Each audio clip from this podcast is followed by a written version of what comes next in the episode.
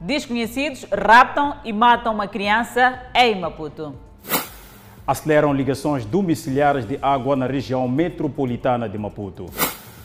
Automedicação volta a pressionar farmácias privadas. Autoridades apertam cerco nas estradas.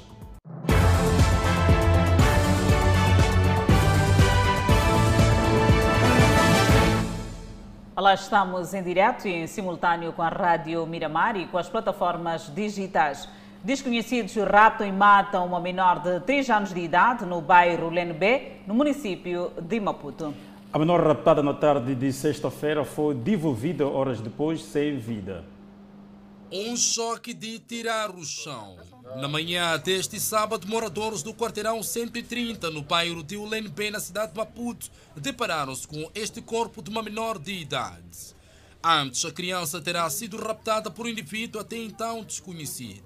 Presume-se que o malfeitor terá arrombado esta porta que permanentemente fica trancada. O homem passeou a sua classe e conseguiu abrir a porta traseira da casa e introduziu-se retirando alguns bens. O malfeitor não ficou satisfeito e levou consigo a menina Manu, que iria completar três anos de idade já no próximo mês. Já na madrugada, o homem devolveu a criança já sem vida e o corpo foi deixado na varanda. O tio da pequena Manu, que carinhosamente era chamada, tenta explicar o que teria acontecido. Nós começamos a suspeitar.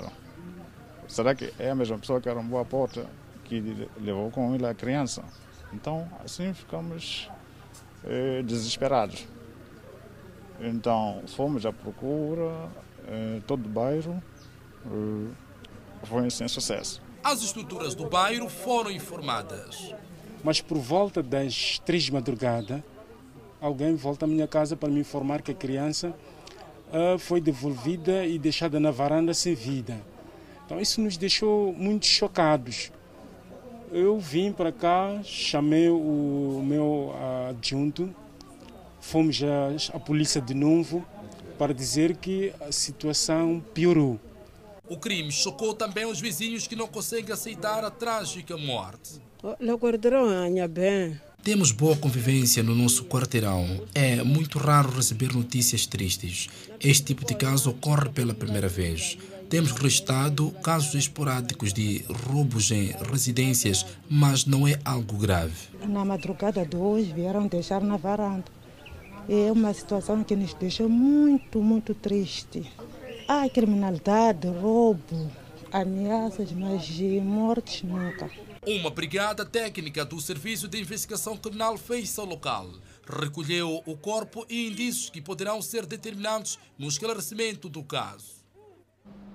Perto de 50 jovens foram encontrados a consumir bebidas alcoólicas e sem máscaras na via pública.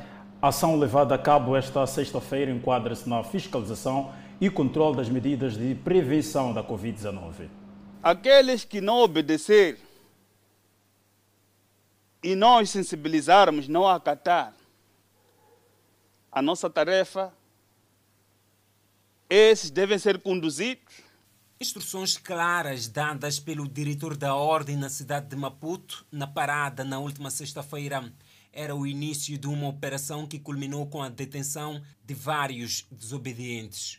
A força setorial, composta pela Polícia de Proteção, Polícia de Trânsito e Polícia Municipal, prepara-se para sair à rua para ver de perto os indivíduos que desobedecem o decreto ministerial. O diretor da Ordem na cidade de Maputo dá as instruções a esta força para que saia ao terreno com tudo certo e tudo organizado. A polícia escalou os distritos municipais Camfumo, Camavota e Camachaquén, considerados focos extraordinários de propagação da Covid-19 e de desrespeito das medidas. Nestes pontos, as viaturas tornaram-se em autênticos bares e discotecas. Dentro dos carros, serve-se e consome-se uma infinidade de marcas de bebidas alcoólicas.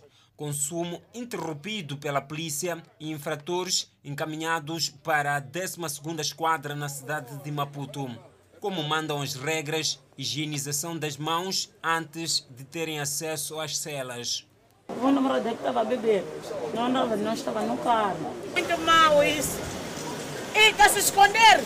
Porque estava a beber, está se esconder.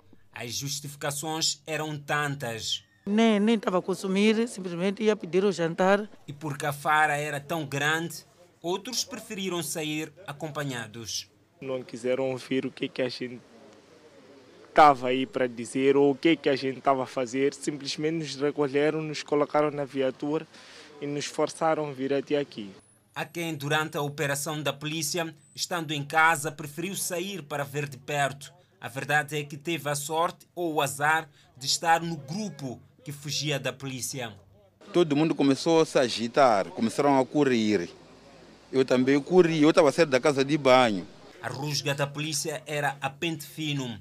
Casas transformadas em barracas, uma estratégia encontrada pelos vendedores. A polícia acabou com a esperteza assassina. Eu não sei como explicar. Da primeira vez eu vendi a carne, então as pessoas já apareciam com bebida, então eu acabei passando a vender cerveja.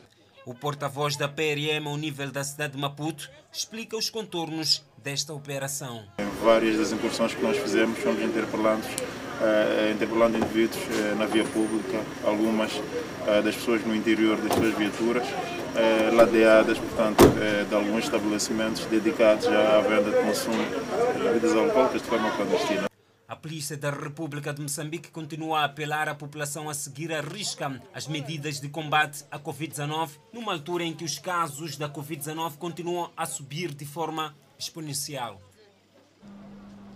Desobediência das medidas contra a Covid-19. Seguimos com outras notícias e desta feita vamos falar de automedicação. Algumas pessoas continuam a recorrer às farmácias privadas para a automedicação.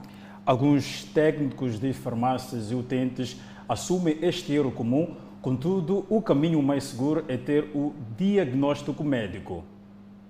Mesmo com a inclusão da Covid-19, a altura em que as desconfianças são enormes sobre sintomatologias, algumas pessoas continuam a encurtar caminhos. Ao invés de recorrer às unidades sanitárias para análises, preferem recorrer às farmácias privadas sem a certeza da real situação da sua dor. A automedicação pode trazer complicações adversas a médio e longo prazo quando mal administrada numa altura em que a Covid-19 tende a ganhar espaço, o número de óbito a crescer, o mais recomendado, na verdade, é a busca pela consulta médica para um diagnóstico mais apurado. Nesta farmácia encontramos a jovem Yolanda, que assume esta prática considerando-a de errada. Realmente é um erro que nós cometemos de só ir à farmácia, mas nós temos que realmente ir ao hospital para realmente vermos o que, que, o que, que se passa conosco. Ideia partilhada também por Gulamo, que pretende adquirir medicamento a mando da sua esposa. É perigoso, mas não é, não é aconselhável. Yolanda traz consigo a receita médica e adverte aos demais a aderirem primeiro os serviços médicos. Devemos ter o hábito de ir ao hospital para poder saber realmente o que se passa conosco, porque pode ser uma tosse ou uma febre, nós pensamos que é algo normal, enquanto já estamos realmente com vírus. Nestes casos, Júlio Mutemba é mais cauteloso. Quando algum médico me receita uma, unidade de medicamento, não significa que automaticamente eu chego em casa e começo a tomar. Tenho que ler profundamente, ver quais são os efeitos daquele medicamento. Os farmacêuticos, por sua vez, também reconhecem esta fragilidade, mas recomendam. É um erro gravíssimo. Gravíssimo porque, atendendo e considerando que todo medicamento tem uma forma de reagir no organismo da pessoa, então, quando ela faz uma automedicação, o medicamento pode ou não dar certo. A importância de recorrer ao hospital, porque a farmácia não é, não é tudo que possa fazer. O dentro de farmácia somente sabe o medicamento. E uma patologia simples que é dor de cabeça, febre só.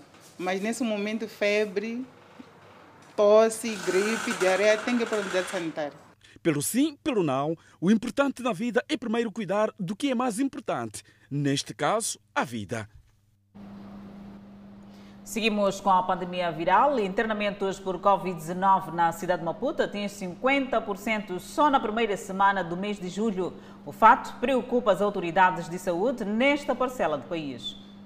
O cenário pode ser sombrio nos próximos dias.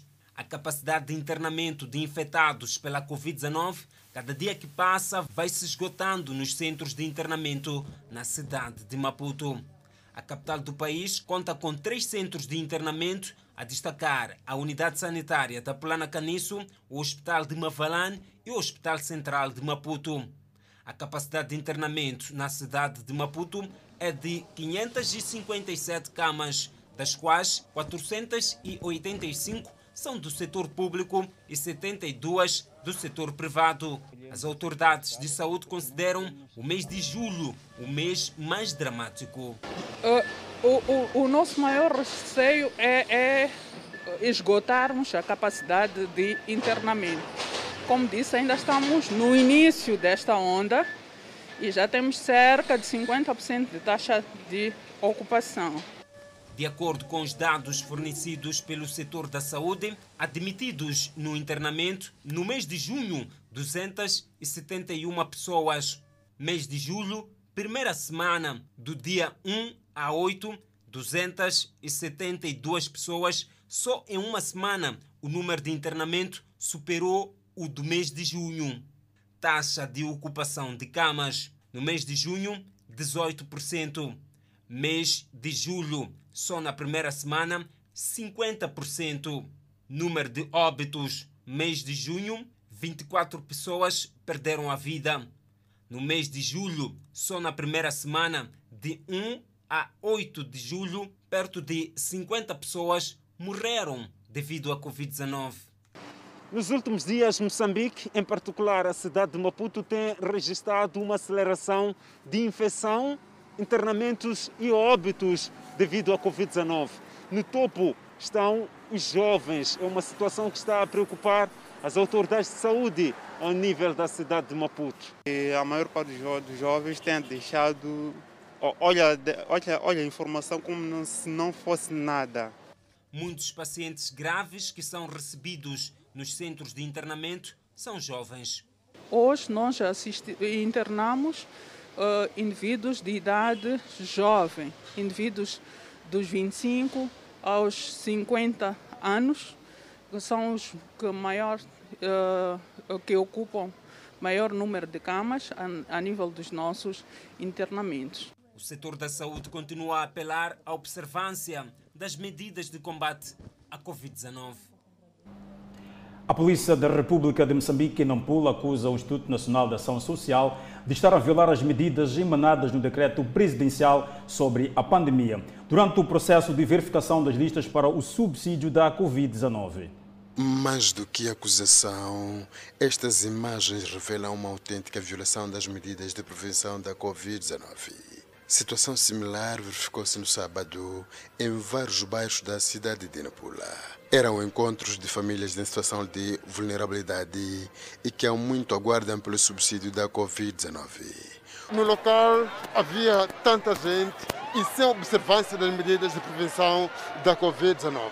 Para nós ficarmos acumulados, nós não somos culpados quem é culpado são próprios as pessoas que nos mandaram para que nós pudéssemos vir cá. Os encontros eram dirigidos pelos secretários de alguns quarteirões e unidades comunais, alegadamente a mando da direção do Instituto Nacional de Ação Social em Nampula, Inas.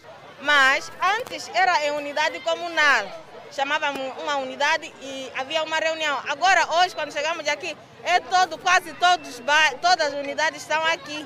Equipas multissetoriais envolvendo Polícia de Proteção, Polícia Municipal e NAI foram obrigados a agir. A Polícia da República de Moçambique não tomou conhecimento desses encontros e procuramos entrar em contato uh, com outros colegas. Infelizmente também diziam, disseram que não tiveram conhecimento. Daí que a polícia teve que atuar.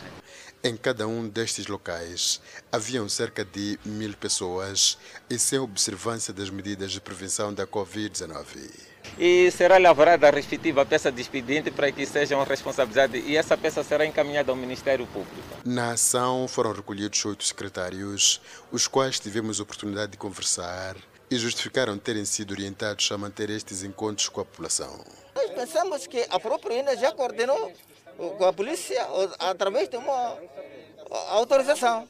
Por isso, quando ele veio nos dar essas, essas listas, nós executamos.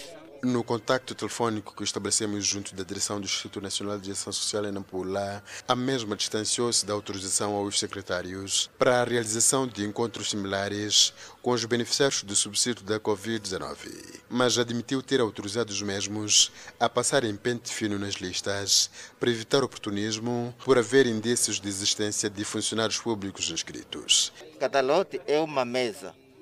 Portanto, recebemos orientações de chamar a população que foram inscritos a nível de Natquiri e poder chamar, informar que a vossa mesa é esta. O fato acontece numa altura em que o país luta para controlar a propagação da nova variante da Covid-19, considerada de fácil contaminação e extremamente perigosa. Contudo, sabe-se que a distribuição do subsídio às famílias em situação de vulnerabilidade vai acontecer em três fases e arranca dentro de dias. E segundo o relatório da Oxfam, a cada minuto 11 pessoas morrem de fome no mundo. Em Moçambique, há famílias que tudo fazem para não estarem nestas contas. Dona Isaura Nhantumbo, de 50 anos, vive com sua mãe, seu marido e seus dois filhos. Não esconde que a vida está difícil e, por vezes, para ter um alimento à mesa, é obrigada a contrair dívidas. Às vezes eu vou levar empréstimo. Salada, como tenho fraguês de salada, passo a deixar salada. Às vezes cozinho arroz com matabicho. Então à tarde é macofo, como agora é tempo de macofo. É, a vida está difícil. A vida está difícil porque quem está a trabalhar aqui é patrão. Pequeno almoço e almoço numa só refeição. Há dias que até uma refeição chega a ser difícil. Aqui comemos duas vezes por dia. Assim é matabicho, almoço. Assim já é para esperar jantar. Para amanhã, a essas horas também. Para fazer almoço junto a matabicho. A organização anti-pobreza constatou que cerca de 11 pessoas morrem de fome a nível mundial por minuto, o que supera os dados da Covid-19, que revelam que cerca de 7 pessoas morrem por minuto devido à doença. Segundo o relatório lançado pela Oxfam, atualmente cerca de 155 pessoas no mundo vivem em crise de insegurança alimentar ou pior, cerca de 20 milhões a mais do que no ano passado, e em alguns países o mesmo acontece devido aos conflitos militares. Seguimos com um condutor que foi detido quando tentava subornar um agente da Polícia de Trânsito na cidade de Maputo depois de cometer uma infração. A detenção ocorreu durante a campanha levada a cabo pela Polícia de Trânsito e Inatro, onde muitos outros condutores foram flagrados em situação irregular. Nas primeiras horas deste sábado, uma equipa multissetorial constituída pela Polícia de Trânsito e o Instituto Nacional dos Transportes Rodoviários se fez a estrada. O objetivo era um e único: fazer cumprir a lei, inspecionando as condições técnicas das viaturas, iluminação, a condição dos pneus e até as condições dos livretes e das cartas de condução. Afinal, como alguns condutores são encontrados em excesso de velocidade? Se a viatura estiver acima do recomendável, ele apanha-se. Por exemplo, aquela viatura vem a 42, o que é normal. Não tardou, um homem cai nas mãos das autoridades policiais. De acordo com a polícia, este condutor cometeu uma infração e tentou anular o problema através do suborno. Este é um condutor que foi flagrado é, numa situação e ofer ofertou ao agente da Polícia de Trânsito valores Tentamos ouvir a sua versão e perceber os contornos do assunto. A resposta foi esta. Falar nada. Você disse que tentou te su subornar. O que, o que aconteceu? Como que foi? As condições dos pneus deste caminhão também não escapam aos olhos da polícia. Circunstâncias agravantes, o condutor não trazia consigo a carta de condução. Desesperado, o homem fazia inúmeras ligações, mas já cometeu crime e caiu nas mãos da polícia. Viva! Uma vez mais, quanto aos pneus, o que aconteceu? Já não, não faz controle. Constitui é perigo para si, está saindo na via principal. A velocidade recomendada é de 40 por hora. Você está em 54.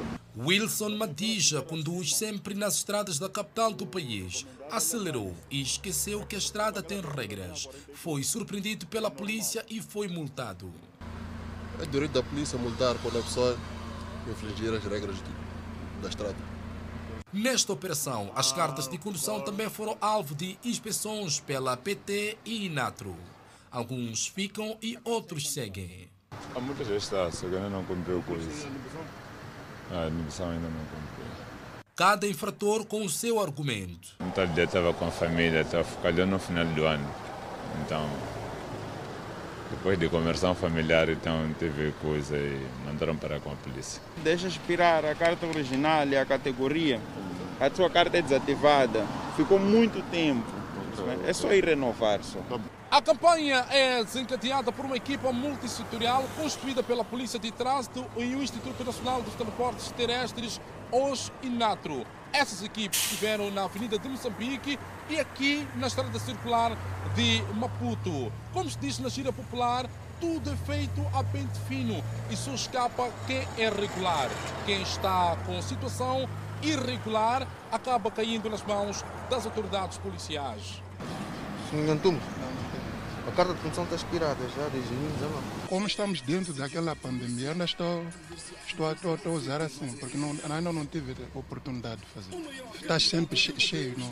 A polícia de trânsito fala de uma operação que vai continuar. É uma ação contínua que veio para ficar, de forma a desencorajar a prática de circulação com as viaturas em mau estado e, dentre outras situações, que concorrem para que haja sinistralidade rodoviária na via.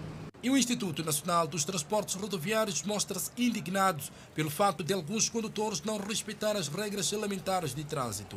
Agora estamos aqui a fazer a fiscalização do estado técnico de, de, das viaturas, mas infelizmente o nosso trabalho está a ir abaixo com tantos acidentes, mesmo com tanto esforço que o Inater, a Polícia de Trânsito faz. É triste realmente o que está a acontecer. A operação ocorre no momento que as estradas nacionais estão a ser banhadas de sangue. É a Polícia de Trânsito apertado o cerco. Continuamos a olhar as notícias dentro de 60 dias. Alguns bairros na área do Grande Maputo vão beneficiar da água potável da rede pública pela primeira vez. Água potável em casa é sonho de muitas famílias na região metropolitana de Maputo. Dona Anastácia para obter água para o consumo, vê-se obrigada a percorrer pelo menos 5 quilômetros até o poço. Se ficarmos uns dois dias sem falta de água, é grande problema. Sim. Quando não tem água, vão tirar aonde? E existe poço, mas é uma longa distância. Sim. Mais ou menos quanto, quantos quilômetros? Hum, é 5 quilômetros. Em vários bairros, várias famílias têm de percorrer quilômetros para ter acesso à água, como é o exemplo de Mapulena, onde nos encontramos neste exato momento. Mas dentro de 60 dias, este cenário será ultrapassado. Concluído o projeto de abastecimento de água na região, o momento é de ligações. Pelo menos mil famílias vão se beneficiar de água potável na área do Grande Maputo. Estamos a falar nos municípios da Matola, Maputo e também a Vila de Boane. Do lado da Matola temos os bairros da Matola A e C, que vamos lançar 27 km de rede. Uh, do lado de Boane temos o, o Fishi Gegeg, vamos lançar 7 km de rede. Do lado de uh, Matola Rio, uh, vamos trabalhar nos bairros de Jonas, Juba e Beliloane. Prevemos lançar 80 km de rede. No lado da Machava temos o bairro Bonissa, que vamos lançar 18 km de rede. E do lado da cidade temos os bairros de Mapulene e uh, Albazini, que vamos lançar cerca de 15 km de rede. O FIPAG pretende também evitar que haja perda de água. É verdade que a questão de perda está associada a vários fatores, para além dos uh, projetos de uh, reabilitação de rede, extensão de rede. Estamos a fazer agora o lançamento de cerca de 170 km de rede nos vários bairros. Nos extremos da rede tem ligações de grandes comprimentos, que nós chamamos de esparguetes, que se traduzem em perdas de água. E o que estamos a fazer é substituir estes ramais. O projeto é avaliado em 150 milhões de meticais. E o exercício da atividade de táxi de motorizada passa a ser feita mediante o licenciamento. A medida visa disciplinar os operadores sobre as regras de estrada e acabar com taxistas piratas. Táxi de motorizada é uma atividade praticada por centenas de cidadãos e que vem ganhando terreno nos últimos dias na província de Nampula. Mas até esta parte o trabalho era feito sem prescrição de qualquer norma, o que fazia com que existissem cidadãos que se faziam passar por operadores desta atividade para protagonizar assaltos e roubos. A partir de já, aquele que for apanhado não licenciado vai ter problemas. O presidente da Associação dos Mototaxistas de Nampula diz ser um momento ímpar para aquilo que era o objetivo da agremiação. Agora há valorização do espírito de associativismo em Moçambique e em Nampula, uma vez que agora já estamos unidos para o bem comum e a segurança rodoviária. É o arranque do processo de licenciamento da atividade de táxi motorizada na cidade de Nampula. Uma atividade que, neste momento, acolhe muitos operadores que tanto estão dispersos não só ao nível da cidade de Nampula, mas também em vários distritos daqui desta província. O arranque do processo de licenciamento da atividade desta sexta-feira vai não só reduzir os casos de assaltos, mas também a sinistralidade rodoviária, envolvendo estes operadores, porque passarão igualmente a serem munidos de matérias sobre as regras de trânsito. Na ocasião, o edil de Nampula, Paulo Vahanlé, fez ensaios de algumas motorizadas e depois falou do tipo de motorizada a ser colocada para a circulação. Eu pedi para ensaiar algumas motas. Então, a primeira moto, como poderão ver, não está em condições para exercício, da, porque está a falhar em embreagem. Por essa razão que esta está razoável, já está, o sistema de travões é regular. E para provarmos isso, posso vos pôr a trabalhar agora. E o licenciamento será de 2 mil meticais anual e a taxa diária de 10 meticais. Entretanto, há operadores que não concordam com os valores fixados, dada a concorrência ao cliente no terreno com os transportadores semicoletivos de passageiros. Chaveiro da estrada agora já está a entrar todos os sítios onde não, che não chegava a chave, agora já está a chegar. É normal você vir a partir das, das duas horas de madrugada até essas horas aqui ter dinheiro apenas 50 meticais. É normal. Somos encarafados nas estradas. Quando os descobrem que esses homens de Jaquismoda estão entrando no sítio e há cliente, eles encadam a mesma estrada. Estima-se que em Nampula estejam a exercer a atividade de táxi de motorizadas mais de 12 mil cidadãos, dos quais alguns inscritos na Associação dos Mototaxistas e outros não, os quais estão distribuídos em mais de 140 praças identificadas. Entretanto, continua o banho de sangue nas estradas do país. Desta vez, a sinistralidade ocorreu no norte de Moçambique, concretamente na província de Cabo Delgado. Não há vítimas mortais, mas o sinistro tipo de despiste e capotamento ocorrido na aldeia de Nanona, posto administrativo de Metor, em Anquabe, causou ferimentos ligeiros de um número ainda não especificado de ocupantes de um minibus que seguia a rota Montepuez, cidade de Pemba. E avisamos, está a conduzir mal. Quando chegamos àquela parte de lá, essa parte daqui, é que vi de repente assim, quando eu estava embaixo do carro. Sim, só que essa parte daqui. Mas consegue levantar, por exemplo? Eu não sei. As vítimas foram socorridas ao Centro de Saúde de Metor, que dista a cerca de 5 km. O acidente resultou também em danos na viatura. O condutor de minibus fala da chuva que obstrui a visibilidade de buracos na estrada como causa do sinistro. Eu vindo na direção de Montepuez para Pemba, então ali no meio ali tem cova. E aquela cova tá, tem água como choveu. Aquela, quando eu entrei, o carro queria entrar no mato. Eu tentei esquivar, entrei desse lado, desse lado, epa, consegui controlar a cova. Logo o carro deu quando deu. A que velocidade estava andando? Estava andando normalmente. Quando eu estava a vir lá, eu estava a vir com 100. E quando logo comecei a travar, quando eu vi aquela água, comecei a travar e logo cheguei daquela cova e consegui controlar a cova.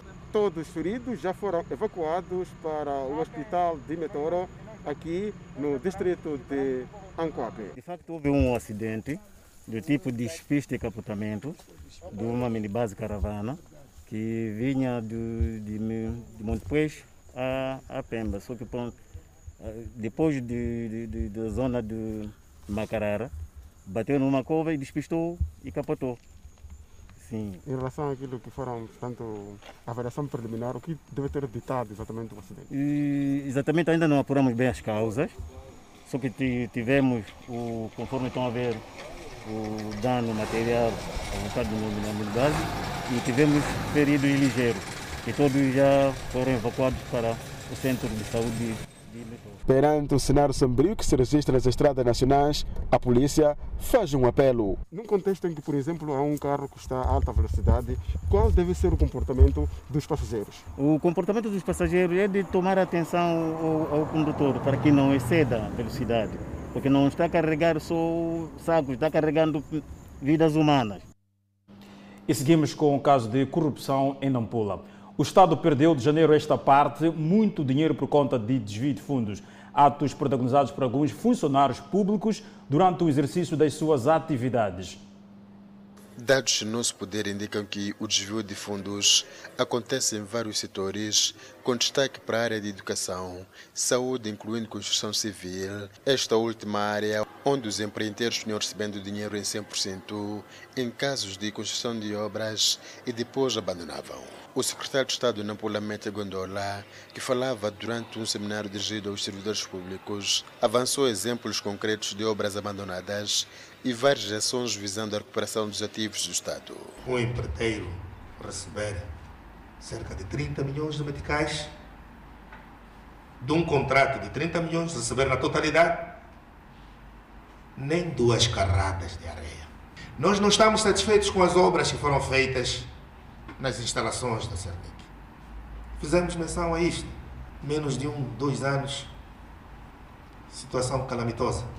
Se você vai defraudando até o Cernic que faz a investigação, perdemos medo. A CTA em Nampula considera haver violação da lei de contratação de bens e serviços para o Estado, que apenas prevê o adiantamento de 20% pelo trabalho a realizar e não 100%, como acontecia no setor de construção civil no máximo prevê adiantamento de 20% contra uma garantia bancária. Agora, se nós assistimos que o empreiteiro teve 100% e não realizou o trabalho, estamos aqui perante um caso claro de corrupção. Este ano, o Gabinete Provincial de Combate à Corrupção em Nampula diz ter recebido mais de 70 denúncias sobre corrupção, parte dos quais esclarecidos. O Gabinete Provincial de Combate à Corrupção em Nampula diz estar a levar a cabo ações de sensibilização a nível das instituições públicas, no sentido de desencorajar os servidores públicos a envolverem-se em atos de corrupção. Nós terminamos o, o, o dia a pedir todos nós que unimos a força no combate desse fenômeno. Todo aquele que está inserido na sociedade. Não podemos descorar a ninguém sobre este combate de corrupção. Ainda no presente ano, vários funcionários públicos com destaque para os do setor de educação, saúde e imigração recolheram as celas por cometimento de atos de corrupção.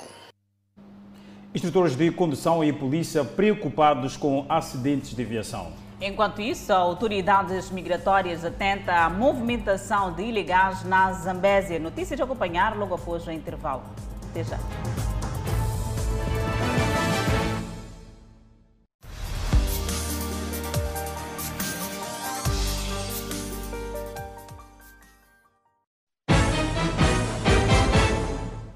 Na edição desta semana, não deixe de acompanhar a conversa com João Carlos e vamos entender o que é que acontece na aviação civil. Até lá. Nós temos muitas dificuldades em sair deste pequeno tamanho que temos para crescer. Obviamente a empresa tem um historial financeiro muito difícil que não podemos ignorar. Uh, temos que mudar a cultura muito profundamente para uma cultura de sucesso de redução de custos, de aumento de receitas, eh, de, aumento de, de manter uma qualidade muito alta e um serviço essencialmente eh, de alto standard que envolve comunicação com o passageiro, comunicação conosco. Amanhã, às 18 horas e 30 minutos, FM Entrevista. O caminho das trevas. De volta ao Fala Moçambique, em menos de uma semana, mais de 40 pessoas perderam a vida nas estradas nacionais. Fato que deixa várias pessoas preocupadas, entre eles instrutores de condução. Não há memória de uma semana tão sangrenta nas estradas. Foram mais de 40 pessoas que não concluíram as viagens e outras tantas arremessadas aos hospitais. Os instrutores de condução lamentam o fato de os condutores não seguirem as regras de trânsito. No grupo, há quem passou pela escola e outros nem por isso. Eu sou operador de deficiência, meu carro está adaptado. É meu terceiro carro, eu conduzo sempre. Sou funcionário do Estado. Mandam-me parar. Eu entrego livre como sempre tenho feito. Já tratei várias vezes, já, já, já fui olhar várias vezes para ver se trato carta. Disseram que não tem escolas especiais para pessoas com deficiência. Eu sou funcionário de Estado, trabalho, tenho filho, tenho família. Não posso ficar em casa. A minha carta caducou e pronto. O que, é que acontece é que estou com a carta caducada. Uhum.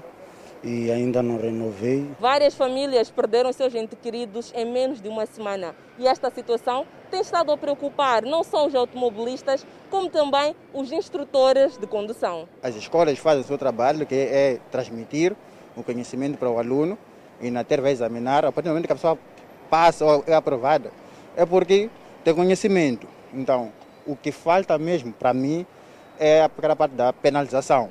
Então, a pessoa tem aquela consciência de nada irá acontecer, por mais que venha, por exemplo, a exceder a velocidade, fazer ultrapassagens irregulares. A falta de respeito ao código de estrada pode ser uma das causas. Há, na verdade, um desrespeito total pelas regras de trânsito, pelo o desrespeito pelo código de estrada. Aliado a isso, temos a situação das rodovias, né? Em que estão como estão. Dispensa a apresentação dizer que as nossas vias de acesso estão uma lástima. A Polícia de Trânsito intensifica as ações para que a condução seja segura, mas é na estrada onde até por volta das 12 horas alguns conduzem embriagados. Onde estão os seus documentos? Estão a trazer, minha esposa a trazer. E dizem que o senhor queria atropelar a polícia, é verdade? Queria atropelar nenhuma polícia, eu. Paramos com várias situações, das quais temos um condutor que abandonou a sua viatura, deixando lá uma senhora, e também temos um condutor que, por sua vez, quis atropelar é, um dos nossos colegas, não queria parar, por sinal este indivíduo estava a consumir bebidas alcoólicas, mas por é, intervenção dos nossos colegas é, da Polícia de Proteção, foi interpelado e está detido, conforme está aí naquela viatura da polícia e será conduzido à 17ª Esquadra. Regulação do trânsito, fiscalização, são ações que vão se intensificar para que as viagens sejam seguras. Para combater a sinistralidade rodoviária, iremos desenvolver ações eh, de controle de velocidade de forma intensificada para que os nossos condutores não se façam as estradas em altas velocidades e iremos também aferir o estado técnico das viaturas, falo de controle de pneumático, eh, a pré-sinalização e dentre outros aspectos que contribuam para aquilo que é a boa circulação na via. Ultrapassagens irregulares e excesso de velocidade são situações que acabam em tragédias. Pelo facto deste indivíduo que estiver a circular pela velocidade recomendada poder parar o seu veículo num espaço livre. Dizer que todo indivíduo que exceda os limites eh, de velocidade fixados num ponto pode não conseguir parar o seu veículo em caso de uma paragem repentina e, consequentemente, pode eh, causar um sinistro. A falta de revisão corretiva e preventiva também pode explicar a onda de sinistralidade nas estradas. Ter muito cuidado, levar o carro sempre a, a, reparação, a, a reparação, ter muitos cuidados. Pior para nós os que usamos carros pesados. Casos de vítimas de acidentes de viação que levam anos para serem indemnizados tendem a ganhar terreno. Esta jurista realça a questão da responsabilidade civil em acidentes de transportes de passageiros. O proprietário da, da companhia é responsabilizado a indenizar aquelas pessoas que perderam a vida, os que estão feridos. Para os que perderam a vida, a indenização será para os familiares das vítimas. Para os que estão vivos, será diretamente aos, aos vítimas do acidente uma compensação pecuniária pelos danos causados. Em Manica, uma adolescente de 16 anos de idade foi violada e agredida por malfeitores. O caso ocorreu no bairro 7 de Abril, na cidade de Chimoio. Foi na madrugada desta sexta-feira que indivíduos munidos de armas brancas escalaram esta residência no bairro 7 de Abril, na cidade de Chimoio, com o intuito de roubar. Aqui, os larápios arrombaram a porta e na residência estavam duas raparigas. No início, os malfeitores reviraram tudo. Em seguida, violaram a menor de 16 anos de idade. A irmã da vítima conta que foi uma noite tenebrosa. Entrou, um ladrão, entrou dentro. Quando entrou dentro, armou prato, mais saco de milho. Logo entrou no nosso quarto. Eu tinha, era eu, mas minha irmã, disse, vocês são quanto aqui? Nós somos três só. Logo disse, mais velha aqui. Disse, mais velha sou eu. Disse, aqui não, não tem coisa para, para levar. Nós só oferecemos coisa para o quê? Ficou com a plana, amarrou ela na boca, mas chamaram o braço. A menor de 16 anos foi levada da sua residência até neste local, onde tudo aconteceu.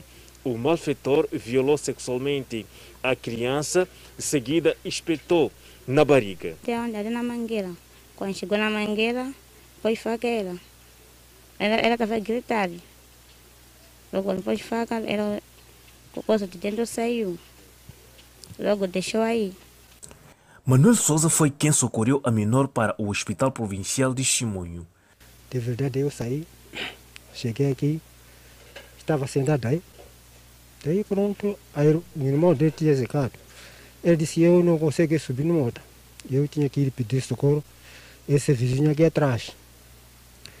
Ele veio até no hospital, daqui na moto. Daí disseram que aqui não vale a pena.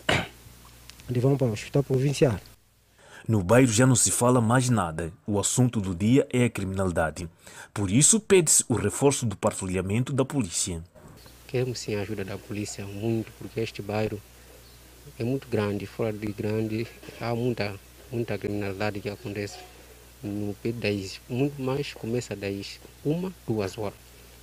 Este membro da Polícia Comunitária avança que o bairro é extenso, razão pela qual não foram a tempo de impedir o crime. Todavia, estão determinados no combate deste mal.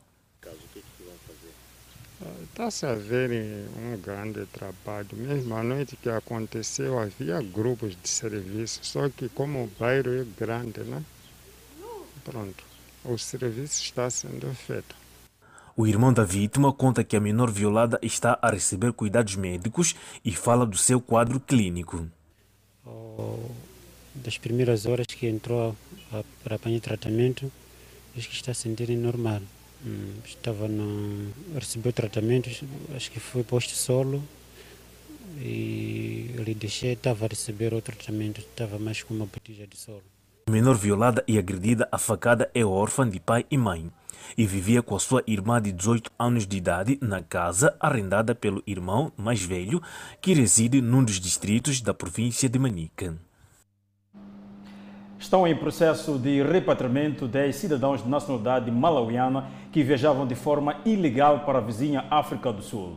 Os mesmos foram neutralizados no posto de controle de Chimoara, no distrito de Mopeia, na província da Zambésia. Os cidadãos malauianos que viajam de forma ilegal foram abortados de uma viatura de transporte de passageiros do tipo minibase quando pretendiam entrar na província de Sofala através da ponte Armando Emílio Guebuza. São cidadãos provenientes do país vizinho Malawi. Os mesmos terão usado o distrito de Murumbala para se fazer a estrada nacional número 1 e assim seguir rumo à vizinha África do Sul. Trata-se concretamente da fiscalização que está sendo levado a cabo no posto do controle de Chimara, isso no distrito de Mopeia, onde esses 10 cidadãos de nacionalidade malauiana tentaram passar por lá com destino à África do Sul.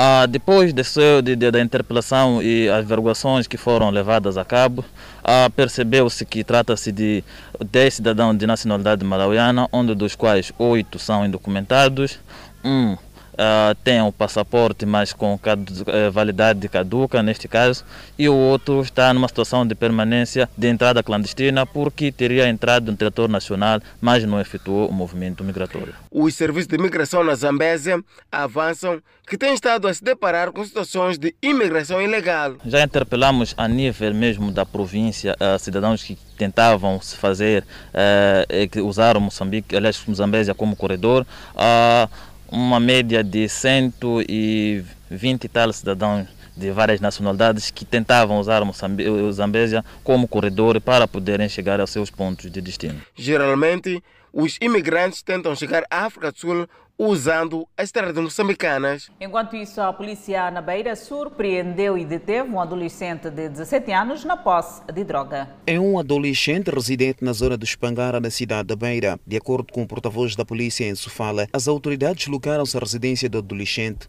depois de receber denúncias por parte de populares que indicavam a venda e consumo de drogas no local. Chegado à casa do adolescente, a polícia conseguiu apreender pequenas quantidades de drogas, como cannabis sativa e heroína, que já estavam a ser comercializadas. Ao se aperceber da presença policial, o indivíduo teria, o menor, digo eu, teria tentado tanto livrar-se desta droga, tirando-a para uma residência eh, vizinha, ato que se deu sem sucesso, pois que tanto a presença policial conseguiu intervencionar a ação eh, de forma imediata.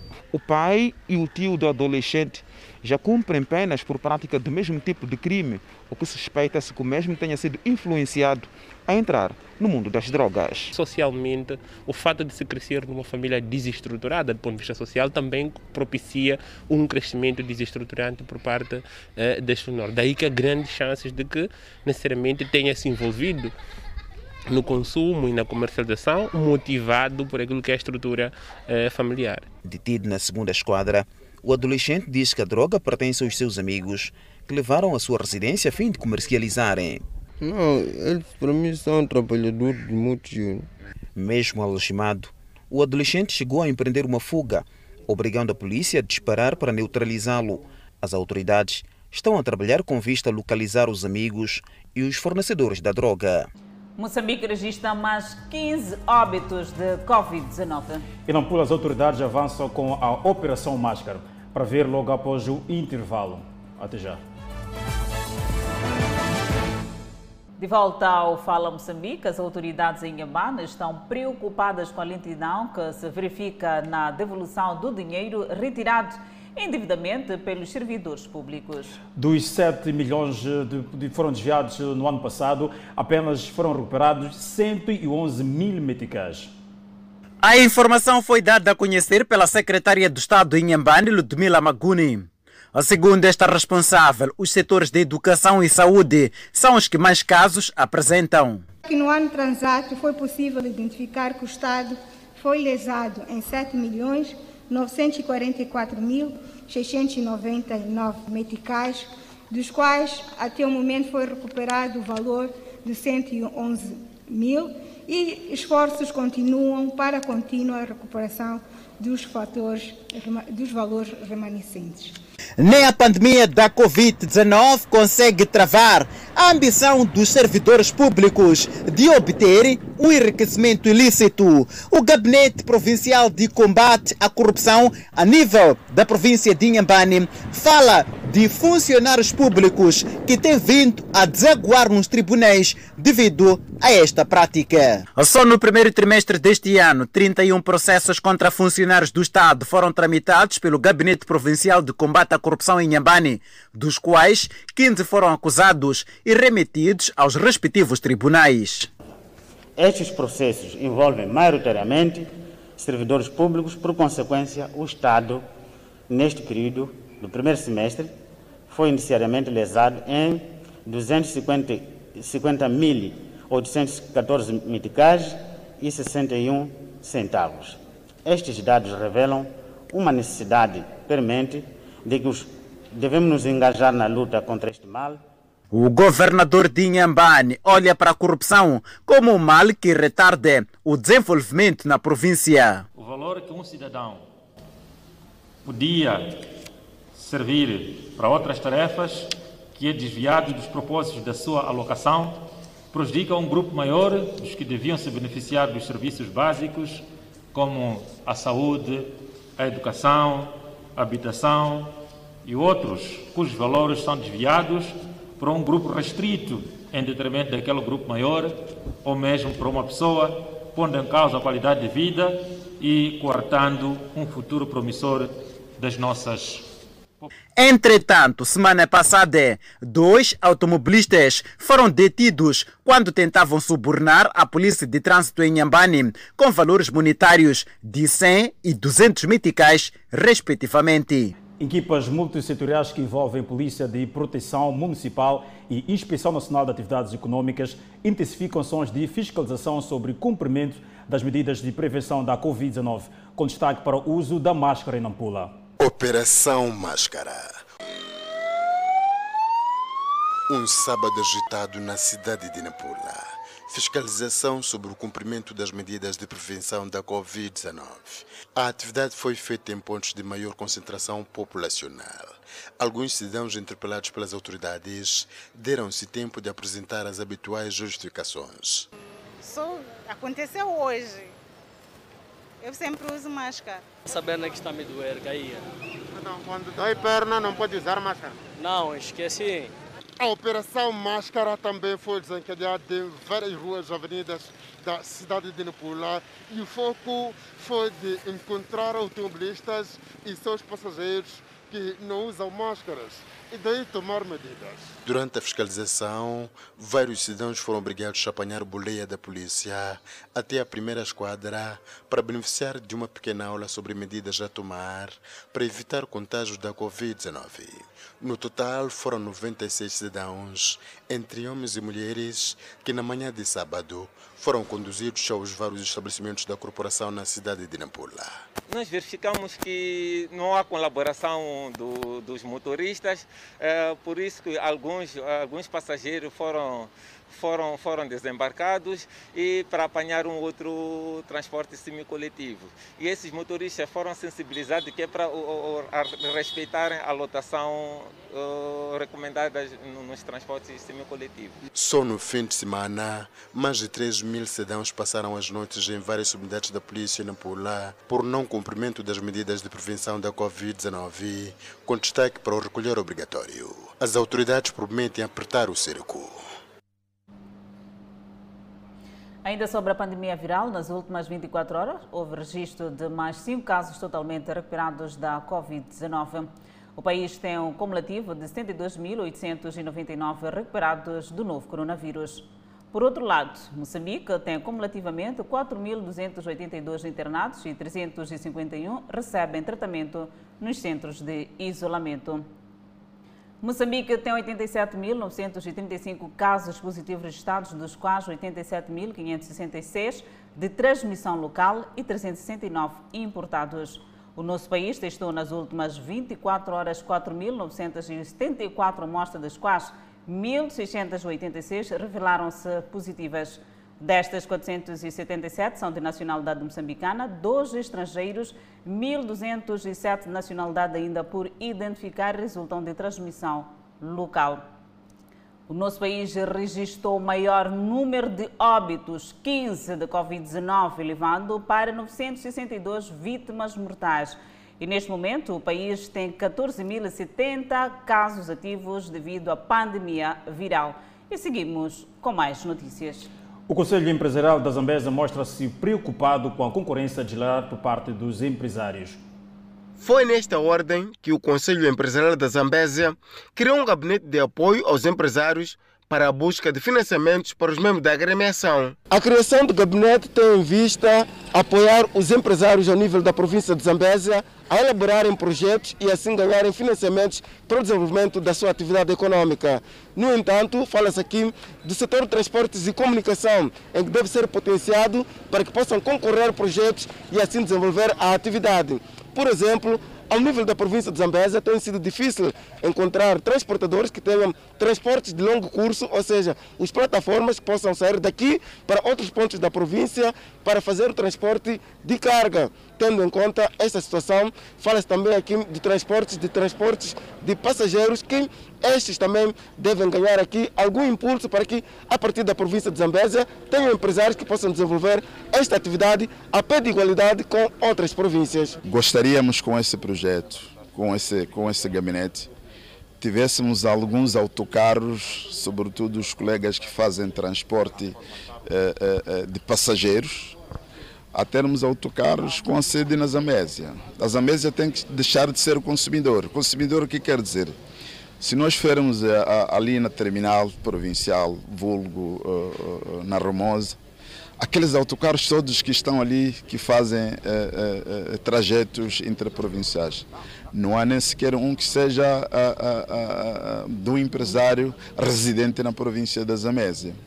Se nós formos vermos os nossos cereais, uh, os caminhões, os ditos plataformas que, que, que, que escoam os nossos produtos uh, na nossa província. Se me perguntarem uh, quantos empresários têm aqueles, aqueles caminhões, provavelmente um podemos não apontar. O presidente do Conselho fala da deploração de investimentos que fazem com que a província continue dependente de outras. E essa Zambésia, se não forem essas empresas da Zambésia, não há de existir uma outra empresa que de desenvolver. O que acontece naturalmente é os nossos colegas chegarem na província de Zambésia, abrirem sucursais e vão ganhando dinheiro e vão investindo nas suas províncias, obviamente, e nós só ficamos aqui apenas em conta com a autoridade tributária a sufocarem as nossas pequenas economias com os impostos. Portanto, com esse gabinete para nós eh, é mais ou menos é dizer estamos organizados, queremos trabalhar e temos essa capacidade. O presidente do Conselho Empresarial da Zambésia avança que uma das preocupações é que vários empresários de outros pontos têm estado a operar na Zambésia, mas pagam impostos nas suas províncias, elevando assim encargos para os empresários locais. O P Maputo homenageia filósofos e humanistas nacionais. Esta e outras logo após ao intervalo. Até já. De volta ao Fala Moçambique, a Universidade Pedagógica de Maputo homenageou esta sexta-feira três filósofos e humanistas nacionais. São três filósofos e humanistas da província do Niassa, a UP Maputo, presta venha ao percurso acadêmico e social para o reitor desta instituição de ensino superior, Prazão Mazula, Felipe Couto e Carlos Machil, são referências obrigatórias. A vossa obra ficará eternamente tatuada nos caminhos do conhecimento, das lógicas aristotélicas, matemáticas, filosóficas ou até da governação universitária. Já a ministra da Justiça, Assuntos Constitucionais e Religiosos, Helena Kida, os jovens devem se espelhar nos ideais deste trio acadêmico. O reconhecimento destas figuras constitui uma oportunidade de passagem de testemunho dos seus feitos à sociedade e aos jovens em particular. Os homenageados agradeceram o gesto da UP Maputo e não esconderam a sua emoção no momento da palavra. Quero agradecer todos aqueles que me criticam eh, eu não digo que fala mal, porque eu gostei da expressão do vice-reitor aqui, quando diz que vocês são uma trindade não santa. Quando começamos parecíamos malucos, é verdade, mas o esforço de todos deu-nos razão. Na altura eram três, quatro doutores. Hoje temos 300 ou tal doutorados. Os dois, Brazão e o Carlos, as famílias dele eu conheço, nós fomos para a frente e vamos, e vamos morrer juntos. Os homenageados foram reitores da UP e Universidade Eduardo Molhani. São figuras reconhecidas ainda em vida. E seguimos no contacto direto deste domingo. Veja a reportagem sobre o consumo de drogas. São relatos de pessoas que perderam quase tudo neste mundo das trevas.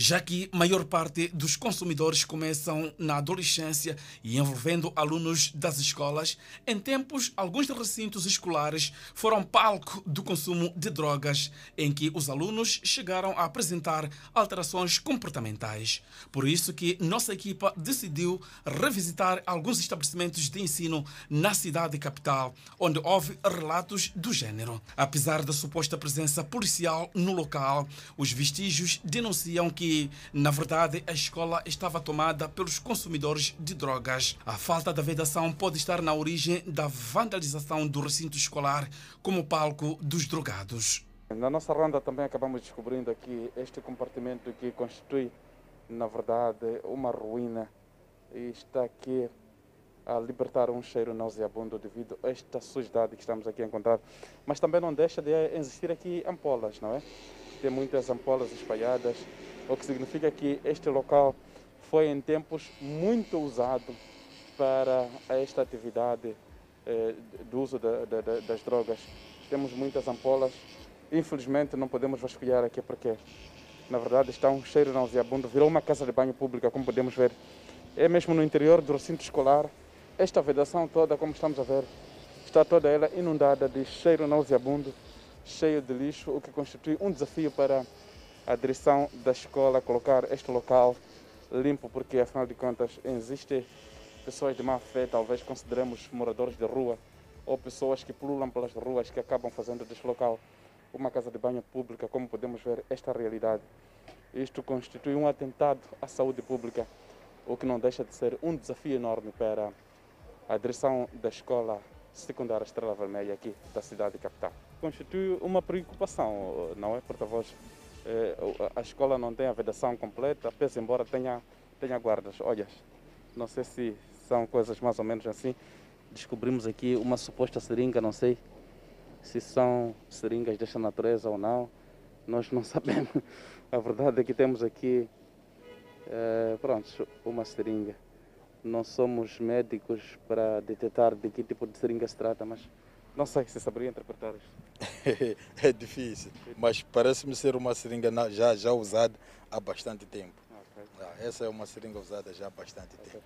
Os alunos correm por aqui, fazem atividades. Isto de alguma forma não pode causar danos a eles próprios? Do, do, do ano passado até então não temos aulas de educação física. Okay. Mas o que, é que será feito? Porque isto pode constituir perigo quando retomarem as aulas de, de Nós temos feito constantemente uh, limpezas. Temos lá o pessoal do lado de lá, dentro da escola, não é? E há momentos que também devem fazer as limpezas deste lado de cá. Apesar destes vestígios, a Escola Estrela Vermelha garante que está livre e segura das drogas. Temos lá o pessoal de apoio que, em algum momento, tem estado nos corredores e tem, e tem, tem, tem no, no, tempo dos, dos, intervalos, tem, tem organizado os alunos de maneira a verificar se os bebedores que eles trazem é álcool ou não. Então, isso está a ajudar bastante. Estamos sem drogas, sem álcool na escola. Está segura a escola? Está super segura, super segura. Portanto, compromete-se a dar continuidade da fiscalização ou pronto, estão relaxados já que está tudo bem? Relaxados não, é nossa missão como educadores, como pais, como professores a fazer este trabalho. Por isso continuaremos a fazer o trabalho de maneira a estrela vermelha estar salva de drogas e, e, e bebidas. Podemos visitar o local onde tinham as seringas? Podemos, claro.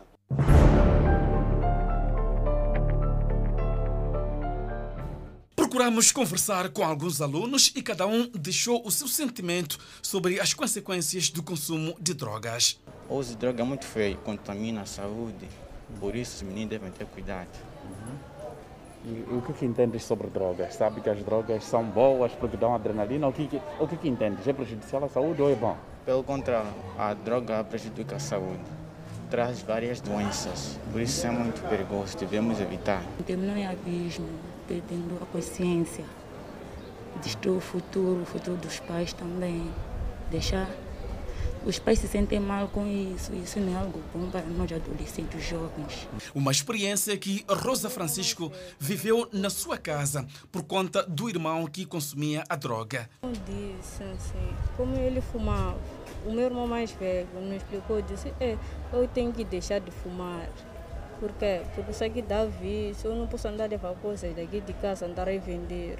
Tem muitos efeitos, né? Por exemplo, as pessoas roubam para poder fumar. Torna-se um vício.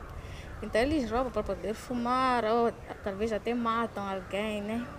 Uma reportagem a acompanhar na íntegra este domingo no Contacto Direto. Convidamos a um breve intervalo, mas antes a previsão para as próximas 24 horas. Pemba 26 de máxima, Lixinga 23 de máxima, Nampula 24 de máxima. Seguimos para o centro do país.